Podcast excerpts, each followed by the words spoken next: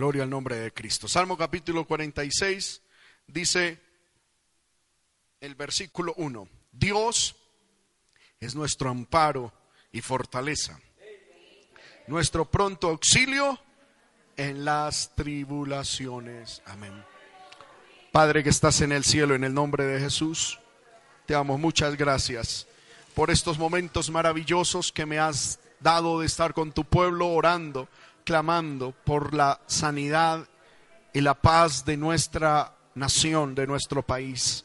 Sabemos, Señor amado, que esta oración ha llegado hasta tu trono, Dios poderoso, y sabemos que tú nos ayudarás y que ayudarás a Colombia.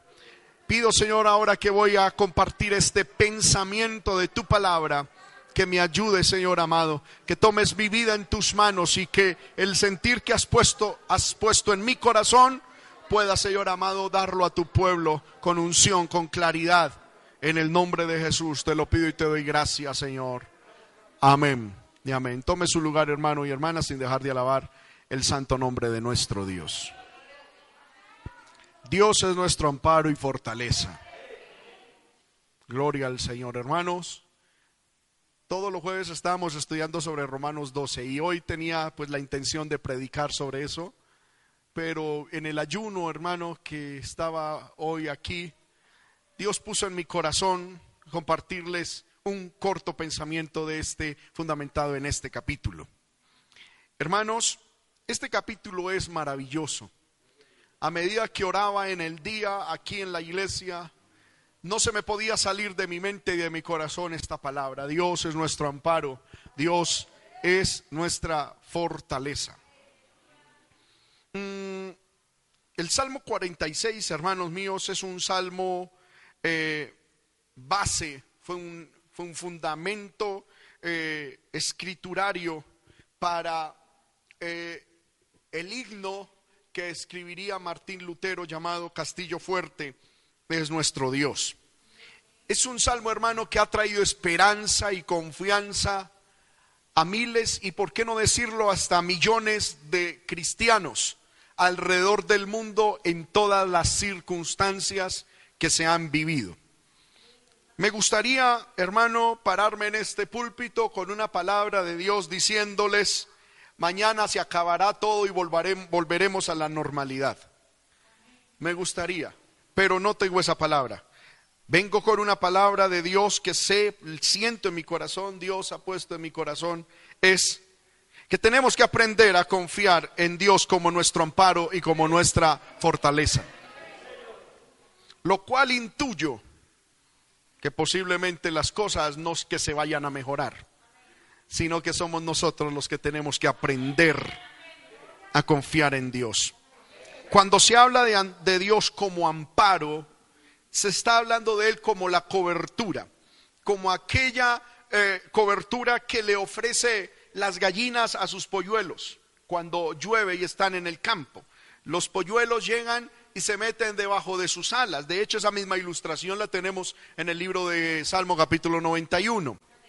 El mismo Señor Jesucristo dijo a Jerusalén, muchas veces os quise reunir como la gallina reúne a sus polluelos.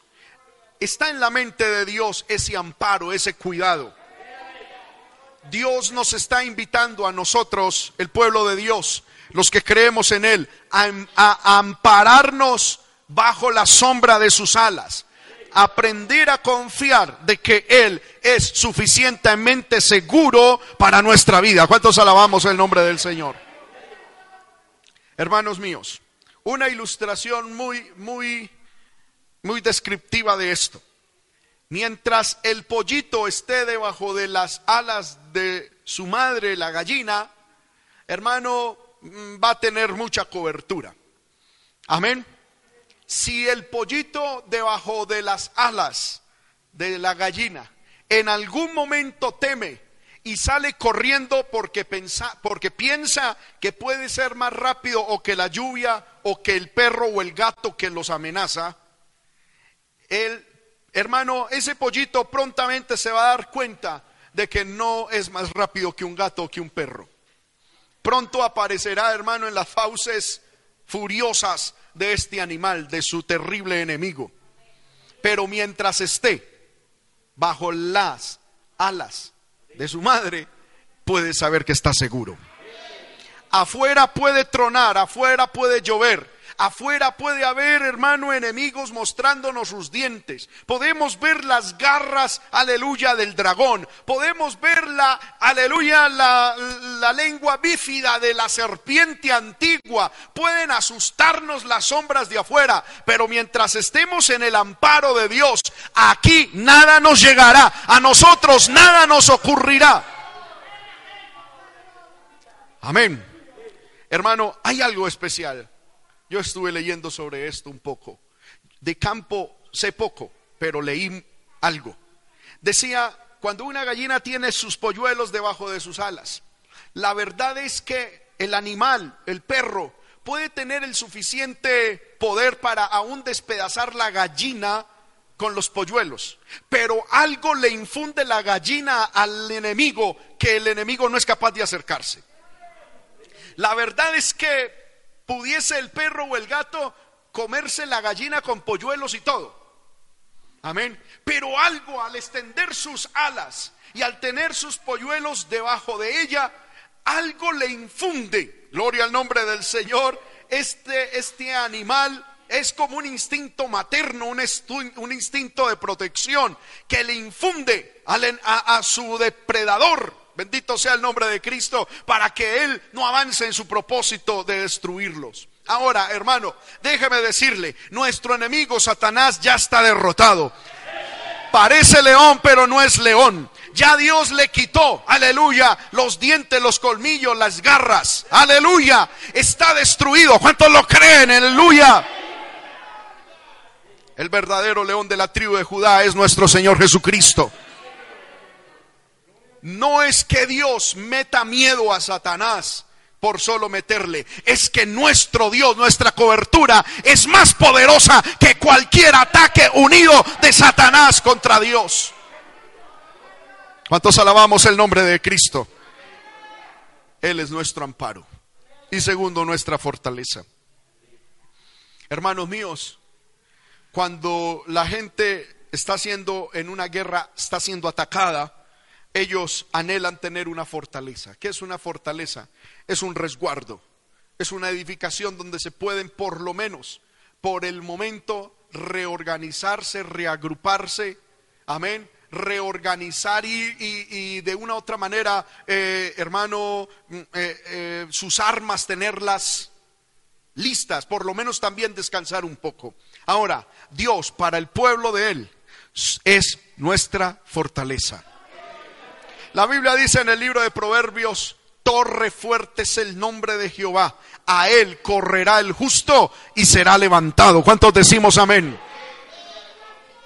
Aquí no es mirando al gobierno, no es mirando a un lado o a otro no es mirando al frente o atrás, porque hay gente que dice tan bueno como era anteriormente. Otros dicen, no, es que queremos cambiar el futuro. Otros dicen, es que queremos imponer el pasado. Otros dicen, es que es por la derecha. Otros dicen por la izquierda. ¿Sabe qué dice la iglesia? Es que la dirección, el cambio viene de arriba. Alzaré mis ojos a los montes. ¿De dónde vendrá mi socorro? Mi socorro viene de Jehová que hizo los cielos y la tierra. El mundo propone, hermano, soluciones horizontales. La iglesia dice, nuestra solución, nuestra ayuda es vertical, vienes de arriba. ¿Cuántos alabamos el nombre del Señor? Nuestro pronto auxilio en las tribulaciones es el Señor. Dios es primero nuestro amparo, ya lo expliqué. Segundo, nuestra fortaleza. Tercero, nuestro pronto auxilio. ¿Qué significa pronto auxilio? En las tribulaciones. No se nos dice que se nos va a evitar las tribulaciones, se nos dice que se nos va a enviar en medio de la tribulación un pronto auxilio. Yo no pagué servicio militar, pero he hablado con muchos hermanos que cuando están en combate, porque pertenecieron al ejército, cuando están en combate y ven que, la, la guerra recia, que está dura la confrontación, ellos piden refuerzo auxilio.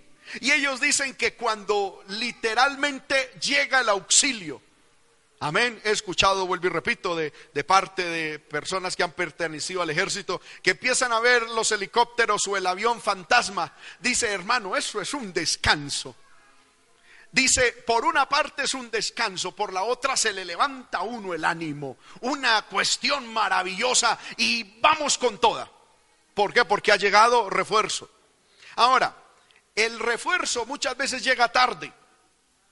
¿Sí o no? En las guerras humanas, debido a las distancias, a las falencias en las comunicaciones, el refuerzo puede llegar tarde. El refuerzo, hermano, puede que a veces ni llegue. Pero a mí me llama la atención que Dios para su pueblo es un pronto auxilio. Es un refuerzo inmediato. Amén. ¿Cuántos alabamos el nombre del Señor? Ejemplo de eso lo tenemos en Jesucristo. Allá en el libro de Mateo capítulo 4. Bueno, eh, no quería leerlo por cuestiones de tiempo. Pero vamos a mirar, hermano, algo que, que tengo, hermano, en mi corazón compartirles. Gloria al poderoso nombre de Cristo. En Mateo capítulo 4 dice la Biblia del versículo 1 eh, en adelante que el Espíritu de Dios llevó a Jesucristo al desierto. ¿Y lo llevó para qué? Para ser tentado por el diablo. Jesucristo se metió en un ayuno de 40 días. Y en esos 40 días tuvo una tremenda confrontación con Satanás, una guerra. Amén. Cuando Cristo estaba haciéndole frente a Satanás, me llama la atención esto, versículo, y cuando Cristo hermano venció las tres tentaciones de Satanás, versículo 11 dice la palabra, y el, el diablo le dejó y aquí vinieron ángeles y le servían. Amén. Ese es el pronto auxilio. Amén. Son ángeles, ayuda espiritual, ayuda del cielo que Dios nos envía para en el momento de dificultad, hermano, sacarnos avante, sacarnos en victoria, sacarnos en bendición. Por eso, en la situación que estemos viviendo, entendamos, Dios es nuestro amparo. Dios es nuestra fortaleza. Dios es nuestro pronto, pronto auxilio, es rápido, llega rápido. la cuestión es que para obtener ese auxilio pronto, hay que pedirlo, hay que solicitarlo. Por eso la Biblia dice, clama a mí y después de 40 batallas os responderé. Como dice, clama a mí y yo te responderé, es inmediato. Pero hay que clamar. El que pide, recibe. El que busca, halla. Y el que toca, se le abrirá. Amén. Tenemos, hermano, que orar y por eso hoy más que nunca, en medio de estas batallas, es que es menester, es necesario, es urgente, es de vital importancia aprender a orar, aprender a clamar. Pero me temo, hermano, que el pueblo del Señor y lo digo con mucho respeto.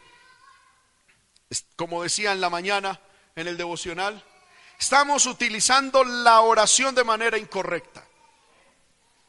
Los unos utilizan pancartas en la calle, otros utilizan piedras, otros violencia y otros la oración. Para intentar llegar al mismo punto de los de afuera. Y cuando usted y yo intentamos o utilizamos la oración con el mismo fin de afuera, Hermano, estamos expresando no que Dios es nuestro amparo y nuestra fortaleza, sino que nuestro corazón está lleno de temor, igual que el miedo que tienen los de afuera. Amén. Tenemos que ser de un espíritu diferente. Y nuestra oración tiene que ser diferente. Yo veo, hermano, por internet y no quiero ser un juez, amén, eh, inmisericordia en esto. Amén. Gente que se reúne a orar, pero es pidiéndole a Dios que suceda lo mismo que los otros están pidiendo. Y yo pienso que no debe ser así. La oración de nosotros debe ser, Señor, perdona Colombia, perdona Colombia, perdona nuestra nación, perdónanos. Y que tu reino, que tu palabra, eh, aleluya, reine en esta nación, que seamos gobernados por Dios. Pero hermano, imagínense los de allá afuera están diciendo, abajo el presidente. Y nosotros venimos a orar, Señor, tumba al presidente. ¿Qué diferencia estamos haciendo? Los unos están haciéndolo de una manera y la iglesia supuestamente de otra. Esa no es nuestra función. Amén. ¿Cuántos alabamos el nombre de Cristo?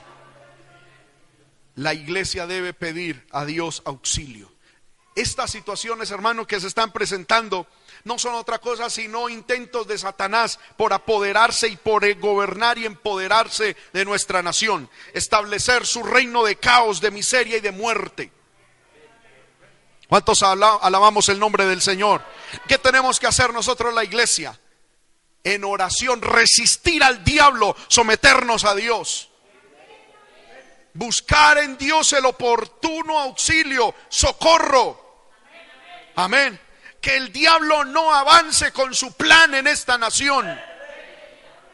Que el diablo, hermano, no avance con sus tinieblas en esta nación, ni en nuestra vida, ni en el hogar, en ninguna parte. Bendito sea el nombre del Señor. Dios es nuestro amparo, fortaleza y pronto auxilio en las tribulaciones. Yo le pregunto, ¿cuántos creen esas tres cosas de parte de Dios? Levante la mano el que cree que Dios es nuestro amparo, nuestra fortaleza y nuestro pronto auxilio. Levante la mano bien en alto, por favor. Amén. Entonces, no temamos. Versículo 2. Por tanto, no temamos. Esto me llama, hermano, la atención poderosamente. Si usted lo cree, no debe temer. Y si teme es porque no lo cree. La ecuación es bastante sencilla. Si usted cree que Dios es nuestro amparo, nuestra fortaleza, nuestro pronto auxilio, entonces no tema. Por el contrario, si usted ve temor en usted, entonces ¿por qué no está creyendo? Es porque nos falta fe. La consecuencia de verdad de creer que Dios es nuestro amparo, nuestra fortaleza y nuestro pronto auxilio es que no temeremos no temeremos aunque la tierra sea removida. Ah, es algo tremendo, hermano. Aunque la tierra sea removida. Aunque se traspasen los montes al corazón del mar. Ah, hermano, eso es, eso es un, eso es una descripción de una situación desastrosa. Usted se puede imaginar, hermano, donde nos tocara vivir que los montes se traspasen y, que, y desaparezcan en el fondo del mar. Por Dios. Hermano, yo pienso eso sería una una situación más que válida para gritar, para temer, para ¿Sí o no? Y la Biblia dice que aunque eso suceda, es decir, parece que el salmista está llevándonos a una hipotética situación extrema. Y diciendo, aún en lo extremo, si usted y yo creemos que Dios es nuestro amparo, nuestra fortaleza y nuestro pronto auxilio, no deberíamos temer. Que Dios nos ayude.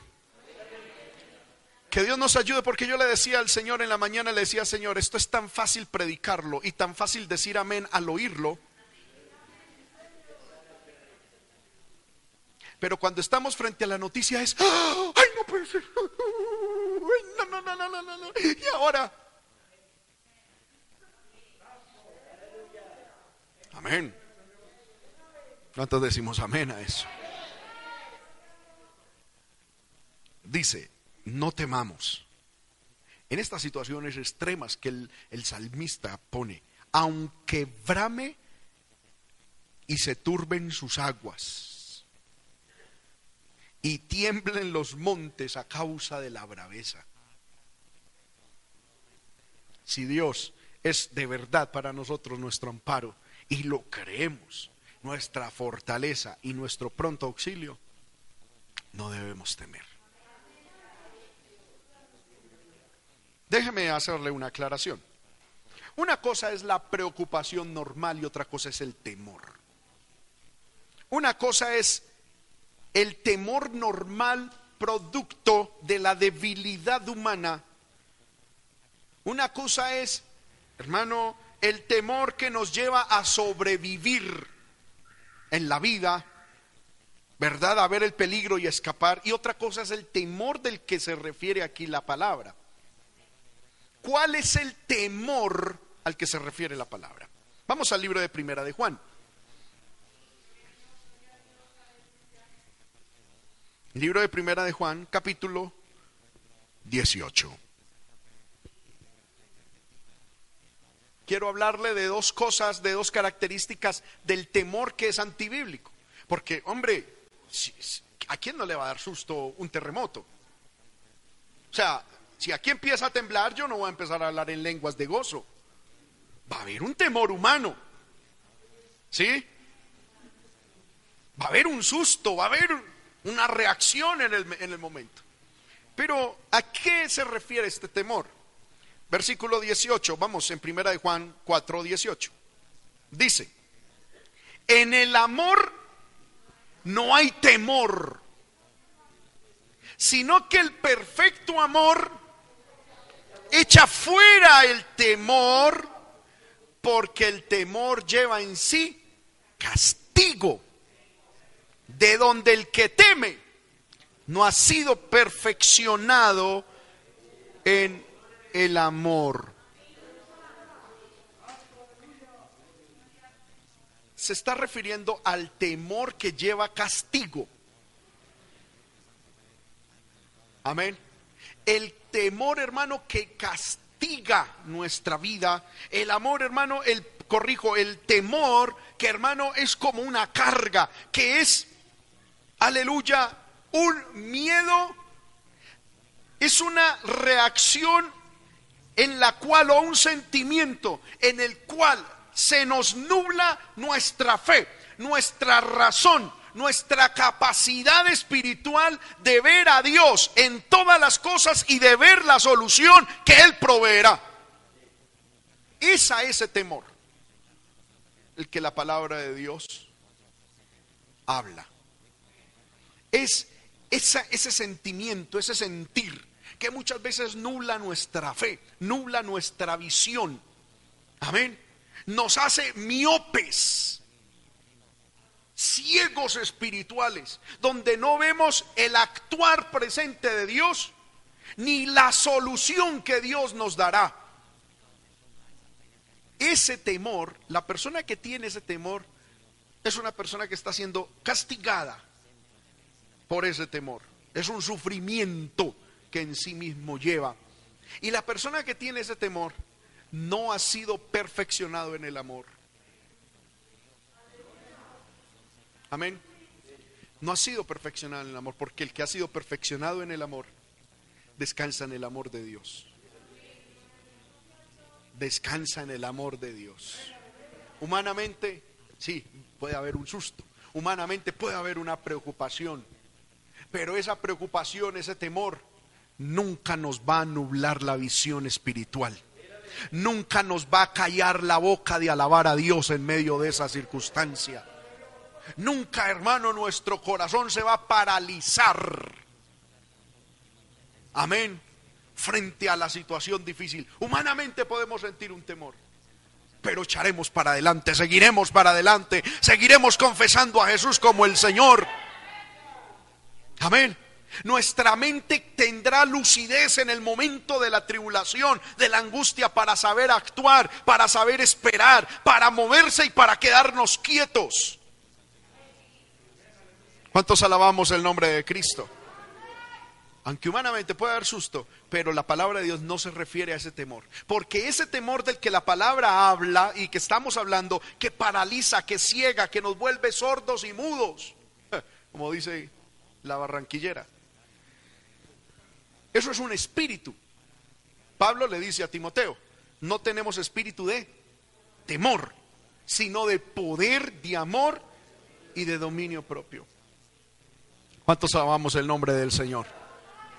Ese tipo de temor es un demonio, hermano, al que muchas veces le podemos abrir la puerta de nuestro corazón para que venga, hermano, y literalmente nos controle y literalmente, hermano, haga de nosotros Amén, fiesta. Bendito sea el nombre del Señor. El hombre y la mujer de Dios. Así pase lo que pase. Siempre va a tener su confianza. Dios es mi amparo, mi fortaleza y mi pronto auxilio. Me asusto, en el momento tendré susto, en el momento tendré eh, eh, alarma. Eh, amén. ¿Por qué no decirlo? Miedo humano. Pero, aleluya, el Espíritu Santo viene y se apodera de uno. Amén. Y el Espíritu a uno le, da claridad, hermano. Yo lo he vivido. Yo lo he vivido en momentos de, extrema presión, aleluya, de, circunstancias difíciles, donde hay poder en el Señor. Y, yo veo que, que todo el mundo está como gritando y yo me encuentro Sí, en una situación difícil, pero con mi mente clara, con mi mente lúcida, aleluya, como sabiendo qué hacer, como confiando en Dios, como con una, por fuera como con un temor normal, pero por dentro como una paz sospechosa. Que sé que no todo mundo tiene. ¿Cuántos alabamos el nombre del Señor? Aleluya. Eso es lo que Dios quiere que nosotros tengamos. No que nos dejemos apoderar por un espíritu de temor, sino que entendamos que tenemos espíritu de poder, de amor y de dominio propio. ¿Cuántos alabamos el nombre de Cristo? Esto es maravilloso, hermano. Amén. Sigamos en Salmo 46. Ante los desastres naturales debemos de confiar de que Dios es nuestro amparo, fortaleza. Luego el versículo 4 al 5, el salmista David como que, eh, eh, bueno, este salmo realmente no es de David, corrijo, es de los hijos de Coré. Eh, pero estos salmistas, hermano, del versículo 4 al 5, parecen trasladarnos de una hipotética situación desastre natural extremo a que pongamos nuestra, a describirnos y a poner nuestra mirada en el cielo. Amén. Y empiezan a describirnos, si aquí en la tierra la situación es difícil, natural, por, por cuestiones naturales, el cristiano debe trasladarse al cielo. Y entonces parece que empieza a describir lo que sucede en el cielo. Mientras aquí en la tierra brama el mar, se turban sus aguas, tiemblan los montes a causa de su braveza. Allá en el cielo, donde está Dios, del río sus corrientes alegran la ciudad de Dios. Luego habla del santuario de las moradas del Altísimo. Luego dice en el versículo 5, Dios está en medio de ella no será conmovida. Dios la ayudará al clarear la mañana. Amén. Déjeme decirle esto. Una maravillosa forma de poder ser victorioso en las aflicciones, hermano, es visualizar el cielo. De hecho, en la milicia, he escuchado, se utiliza mucho un recurso. Cuando los soldados están muy cansados, están muy agobiados y están ya como, como con ganas de, soltar las armas, hay un recurso que tienen los jefes y es decirles a, a, los ejércitos, recuerden sus esposas, recuerden su hogar, recuerden sus hijos, recuerde que después de esta batalla nos espera algo allá. Y tenemos que salir vivos y victoriosos para disfrutar lo que tenemos allá.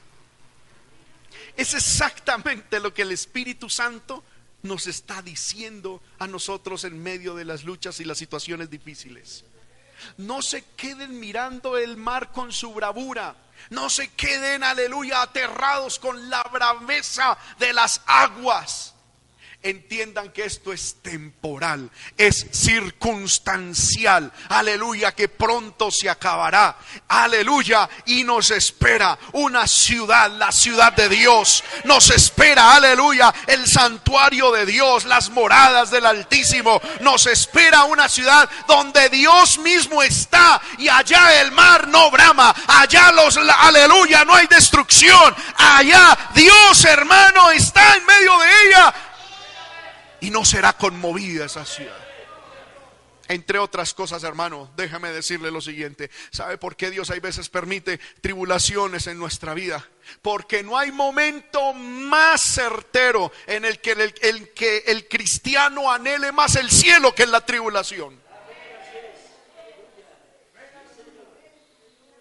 No hay momento más, hermano, más intenso para desear el cielo que cuando estamos en tribulación. Porque cuando, cuando el cielo, cuando la tierra parece cielo, pues ¿para qué el cielo? ¿Sí o no? Pero cuando se junta la enfermedad, la pandemia con el paro, no le ha pasado por su corazón diciendo, y ojalá Cristo viniera ya.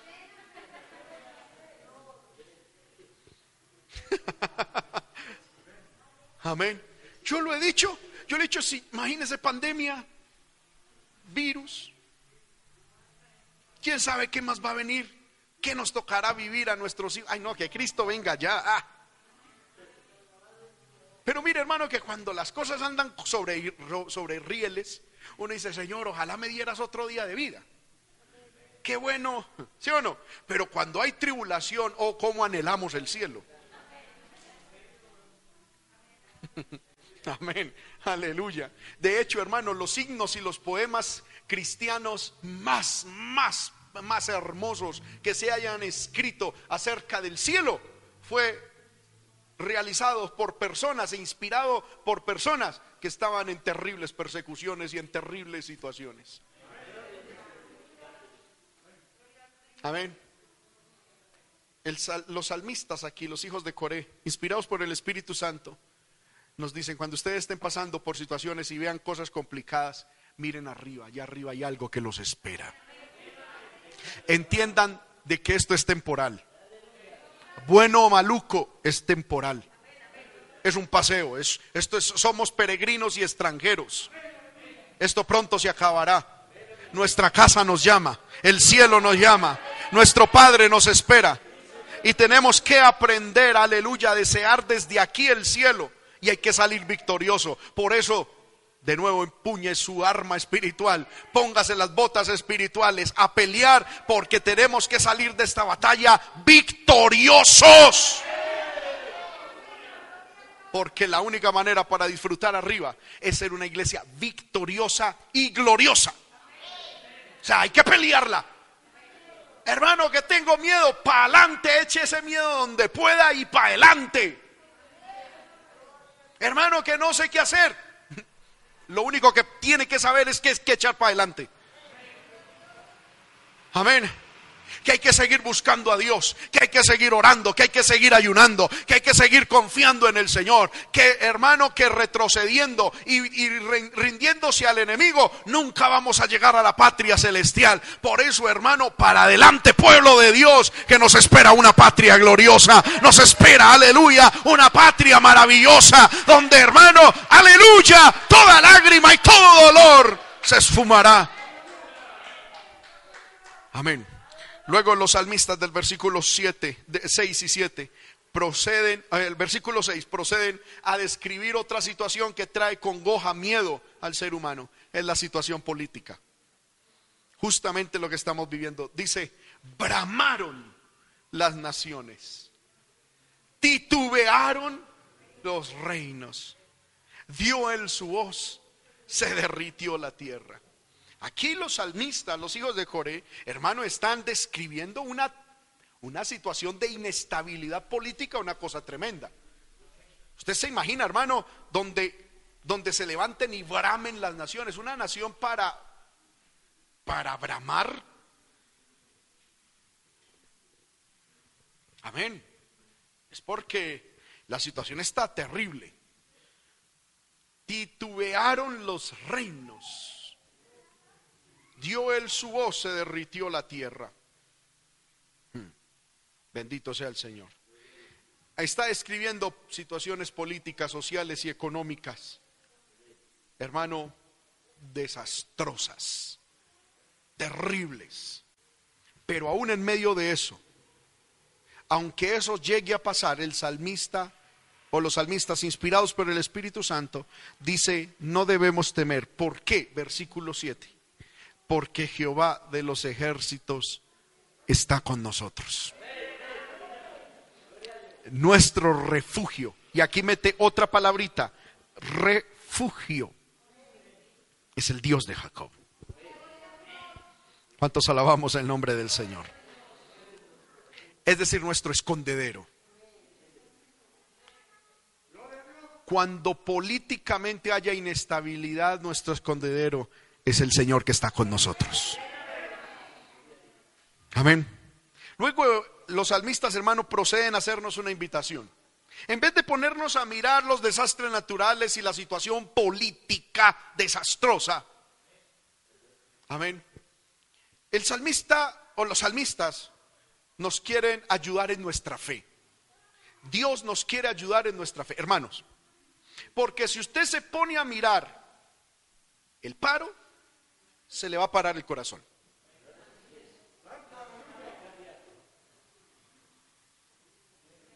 Amén.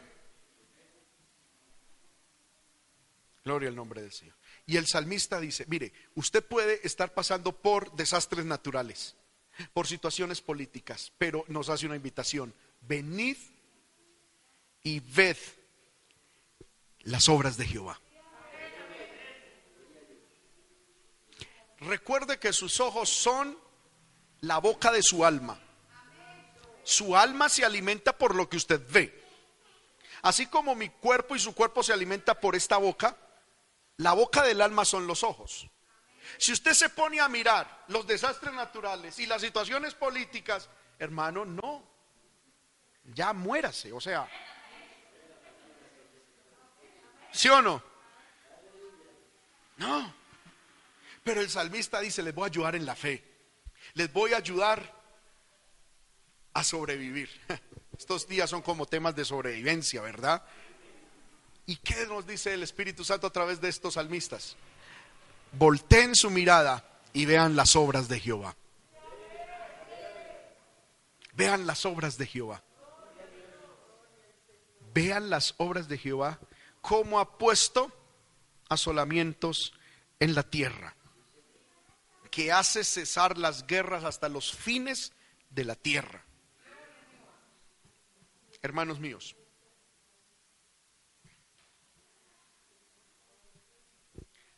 una forma muy maravillosa de uno conocer las obras de Dios es leyendo historia. Amén no lea farándula, lea historia. Amén. Y ojalá una historia bien contadita. Porque uno ve, hermano, que, porque le quiero decir, la historia es la versión no autorizada de las obras de Dios. Amén. En ella Dios a través de la historia siempre ha metido su mano. Amén y de manera providencial Dios está manejando los hilos del mundo. En el pasado, en el presente y si Jesús se demorase en venir, lo seguirá manejando. Amén. Leamos las historias de Dios. A mí me gustaría que usted, por ejemplo, leyera el Antiguo Testamento. Empecemos por los libros históricos del Antiguo Testamento. Y usted va a encontrar, hermano, que en el pueblo de Israel se levantaron reyes perversos. Pero Dios tenía el control de las cosas. Se levantaron reyes buenos, pero Dios seguía teniendo el control de las cosas. Se levantaron enemigos, hermano, que volvieron cautivos al pueblo de Israel, pero Dios seguía teniendo el control de las cosas. Y un libro tan maravilloso como es el libro de Esther, que hermano, ese libro por la sola estructura debe ser inspirado y tiene que ser y es inspirado por Dios. Usted va a encontrar en el libro de Esther algo maravilloso y es que usted en ningún momento en el libro de Esther va a encontrar el nombre de Dios, de Jehová, menos de Jesús o del Espíritu Santo. En el libro de Esther no se menciona a Dios por ninguna parte. Pero inevitablemente cuando usted lee el libro de Esther, usted dice, Dios tenía sus manos manejando detrás de escena, detrás del telón, manejando los hilos de la política mundial. Yo le invito a que usted lea en su casa el libro de Esther. Amén. ¿Cuántos decimos amén, hermano? Apague el noticiero y lea el libro de Esther. Y empiece a ver las obras de Jehová en acción. Cómo en el pasado puso asolamientos en la tierra. Cómo hizo cesar las guerras hasta los fines de la tierra. Cómo Dios quebró el arco, corto la lanza y quemó carros en, el, en el fuego. En situaciones mil veces peores de la que podemos estar pasando. Porque hermano, cuando nosotros ponemos los ojos, aleluya, y los abrimos como si nos fueran a echar gotas ante la situación que estamos viviendo, hermano, esta es la peor situación. Amén. En estos días escuché a un periodista que decía, esta es la situación, esta es la peor situación que ha vivido Colombia. Amén. Yo no soy muy viejo, tengo canas, hermano, pero no soy muy viejo, pero Colombia ha pasado peores. En la historia de Colombia ha pasado cosas peores. Amén. Y es que, hermano, a mí me llama mucho la atención y se lo quiero decir con mucho respeto. Una de las estrategias de Satanás es tergiversarnos o hacernos olvidar la historia. Porque la historia, vuelvo y repito, es la versión no autorizada de los hechos de Dios. Es la, es la, es la versión no inspirada, no canónica de los hechos de Dios. Porque yo aquí les he enseñado que Dios se ha revelado de varias formas. Una de ellas es la creación, otra es la historia y otra es el pueblo de Israel. ¿Por qué Satanás, hermano, ha querido tergiversar o hacernos olvidar de la historia? Porque inevitablemente cuando se estudia lo que ha pasado, hermano, tenemos que ver de que el curso de la historia ha tomado, amén, unos caminos inesperados. Han habido, aleluya, unas soluciones providenciales. Ha, acontecido situaciones, hermano, que, que si no hubiese sido por Dios era imposible que sucedieran.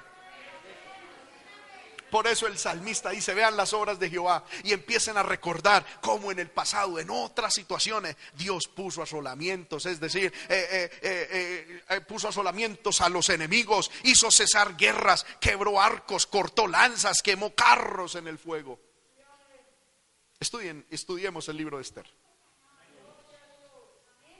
Y ahí veremos que Dios muchas veces mete sus dedos, sus divinas manos en, la, en las cuestiones políticas del ser humano sin que nadie lo veamos.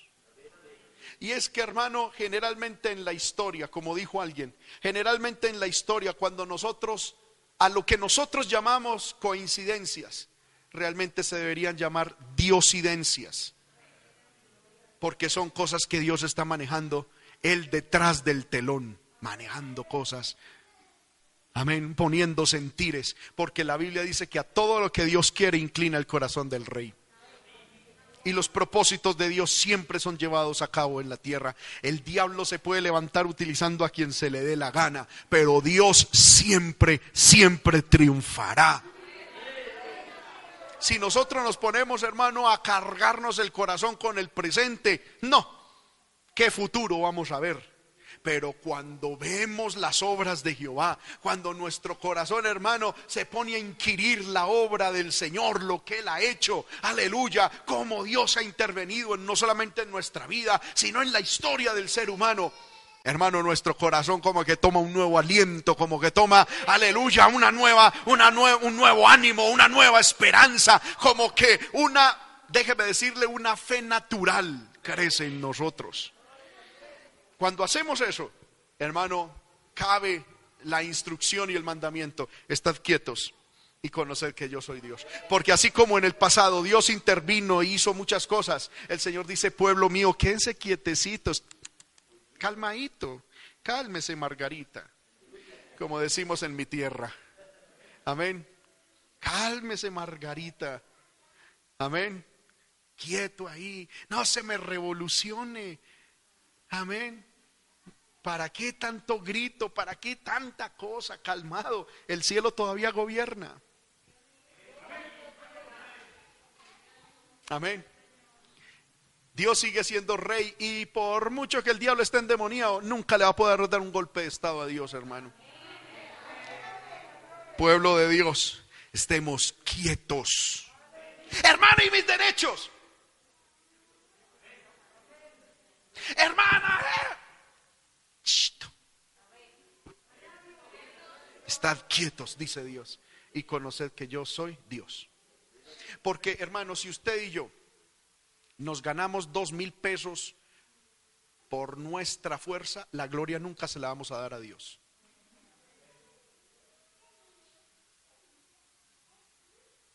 Amén. En medio de toda esta situación, Así pensemos, hermano, que el mundo está al, revés y que Colombia eh, está tan al revés, que ponemos la bandera al revés, que, qué tonto. Padre del cielo, mejor me, amén, me calmo. Y ay, esta se... No, hermano, el cielo sigue gobernando. Amén. El cielo sigue gobernando. La orden de Dios está quietos y conoced que yo soy Dios. Amén. Esa es la, la orden. Mire, el pasado hay que estudiarlo, lo que Dios ha hecho. En el presente hay que estar quieto, porque en el futuro dice, seré exaltado entre las naciones, enaltecido seré en la tierra. Entonces, el pasado hay que estudiarlo y hay que recordarlo, hay que ver las obras poderosas que hizo Dios. En el presente, estar quietos. Estar quietos y saber que Dios es Dios. Porque el futuro, el futuro es que Dios será exaltado y Dios será enaltecido. ¿Cuántos decimos amén a esto que la palabra del Señor dice? E inspirado por, por el Espíritu Santo, los salmistas terminan de nuevo con esta con esta conclusión repetitiva. Cuando en la poesía judía se repite algo es porque es demasiado importante y hay que meditarlo. De hecho, si usted mira después del versículo 7, hay una palabrita a, su mano derecha, ¿verdad? Una palabrita en, en cursiva que dice Selah. Y luego del versículo 11, donde se repite el mismo texto del verso 7, vuelve otra vez y está la palabra Selah. La palabra Selah en hebreo era una instrucción, porque recordemos que los salmos eran cánticos. Y entonces eh, la palabra Selah era una palabrita que indicaba a los músicos y a los cantantes que cuando fueran cantando y llegaran ahí, debían dejar de cantar y los instrumentos seguir sonando para que el pueblo meditara en lo que acababan de cantar. Porque no se trata de cantar por cantar. Selah lo que significa es medite en lo que acaba de decir. Deténgase y medite. Amén. Muchas veces, hermano, cantamos tanto y cantamos y cantamos que hasta cantamos herejías y no nos damos ni cuenta. Por no meditar, por no hacer selah en nuestra vida. Amén. Y en el versículo 7 el salmista llega y dice, selah, es decir, Jehová está con nosotros. Nuestro refugio es el Dios de Jacob. Y le dice a los músicos, dejen de cantar, que siga la música suavecito, suavecito, para que el pueblo entienda, lo dijera, lo, interne, lo interne, lo meta en el corazón. Jehová está con nosotros. Nuestro refugio es el Dios de Jacob. Y luego lo repite en el versículo 11 y dice, Jehová está con nosotros. Aleluya, Jehová de los ejércitos está con nosotros, nuestro refugio es el Dios de Jacob. Y luego dice, Selah, es decir, déjenme que esa palabra se meta en el corazón de todos. Algo que quiero terminar es, no dice, Jehová mi pastor está con nosotros, sino Jehová de los ejércitos. Está con nosotros. En medio de estas situaciones Dios no quiere un jardincito de flores, hermano. No estamos en un jardín infantil. No somos, Dios no quiere una cantidad de ovejitas que lo único que hacen es ñar, eh, eh, bramar. Señor, protégeme, Señor. Ay, no. En medio de esta situación Dios quiere guerreros. Porque es Jehová de los ejércitos el que está con nosotros. Soldados que le crean, que hagan guerra, que estén dispuestos a vencer el miedo para pelear las batallas de Dios. No se inmiscuya en guerras del gobierno, ni de derecha ni de izquierda. No se meta, hermano, en, en guerras, en discusiones necias. Seamos soldados del ejército de Dios. De rodillas de rodillas es que, hermano, peleamos esta batalla. Amén. Y Jehová de los ejércitos estará con nosotros. Nuestro refugio es el Dios de Jacob. Estemos de pie, hermanos, en esta hora. Oh, aleluya. Vamos a orar, hermano, en estos momentos. Y démosle gracias al Señor por este tiempo. Padre que estás en el cielo, en el nombre de Jesús, te damos la gloria, te damos la honra, te damos la alabanza, te damos la adoración.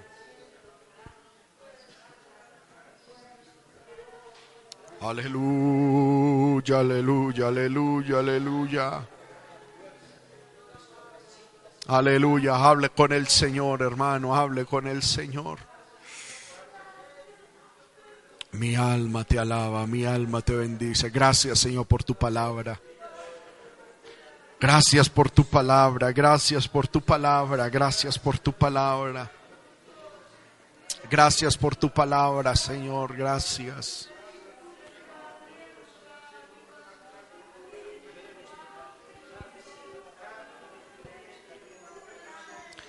Recibe la gloria, recibe la honra. Recibe la adoración. Gracias, gracias Señor. Vamos hermano, levante su manito por favor y hable con el Señor, hable con Dios. Yo no sé si la palabra te ha hablado en esta hora y de qué manera lo ha hecho. A mí me ha hablado la palabra, así que levante su mano y dígale, Señor, esto hablaste a mi corazón, yo lo voy a hacer.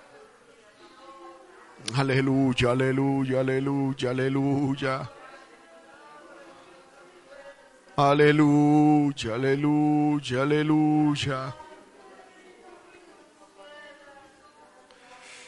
Te adoramos, mi Dios, te adoramos, te adoramos. Qué maravilloso eres, Señor. Tú estás con nosotros. Tú estás con nosotros, Señor. Tú estás con nosotros. Tú estás con nosotros, Señor, no temeremos. Tú estás con nosotros. Aleluya, aleluya, aleluya. Aleluya, aleluya, aleluya, aleluya, aleluya. Te adoramos, mi Dios, te adoramos. Te adoramos, te adoramos. Recibe la gloria y la honra. Gracias, Señor, por tu palabra. En el nombre de Jesús, gracias por tu palabra, Señor. Gracias por tu palabra en el nombre de Jesús. Fortalece nuestra fe, fortalece nuestro corazón.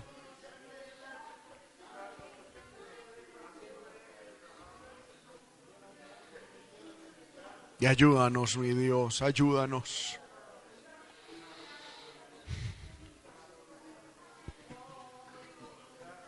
Gracias, mi Dios, te alabamos, te adoramos. Aleluya, aleluya, aleluya.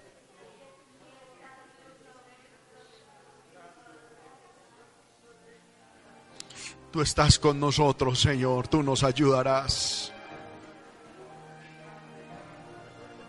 Tú estás con nosotros y nos ayudarás. Tú estás con nosotros, Señor, y nos ayudarás.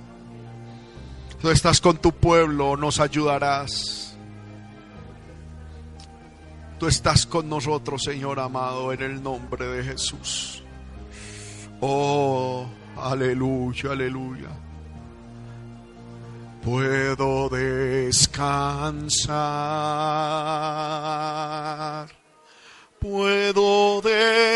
Descansar y a su mansión. Cristo me guiará. Si el sol llega a oscurecer y no brilla más, yo igual confío en el Señor, que Él me va a ayudar. La última vez cantemos, puedo descansar. Puedo descansar y a su mansión. Cristo me guiará. Si el sol llegase a oscurecer y no brilla más, yo igual confío en el Señor, que Él me va a ayudar. Amén. Démosle un aplauso al Señor bien fuerte. Amén.